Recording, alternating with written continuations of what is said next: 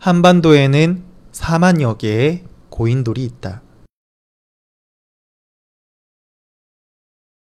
한반도에는 4만여 개의 고인돌이 있다. 이것은 전 세계 고인돌의 40%에 해당하는 규모이다.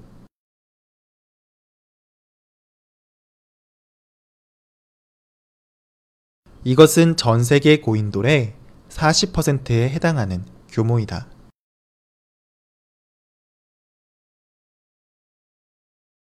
이 때문에 한국을 고인돌의 나라라고 부르기도 한다.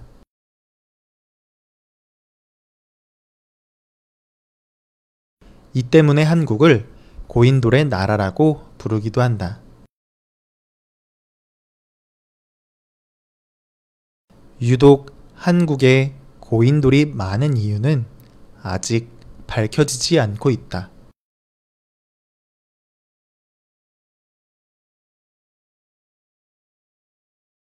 유독 한국에 고인돌이 많은 이유는 아직 밝혀지지 않고 있다.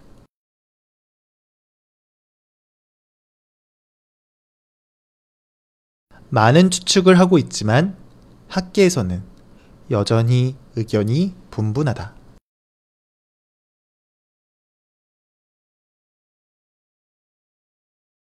많은 추측을 하고 있지만 학계에서는 여전히 의견이 분분하다.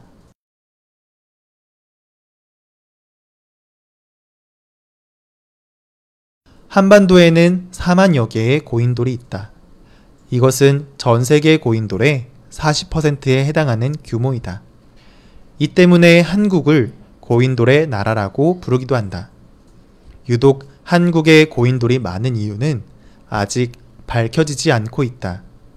많은 추측을 하고 있지만 학계에서는 여전히 의견이 분분하다.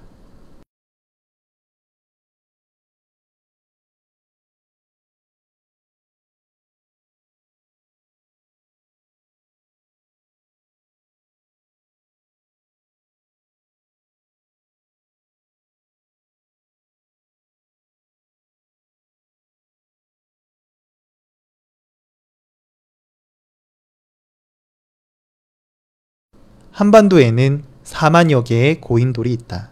이것은 전 세계 고인돌의 40%에 해당하는 규모이다. 이 때문에 한국을 고인돌의 나라라고 부르기도 한다. 유독 한국에 고인돌이 많은 이유는 아직 밝혀지지 않고 있다. 많은 추측을 하고 있지만 학계에서는 여전히 의견이 분분하다.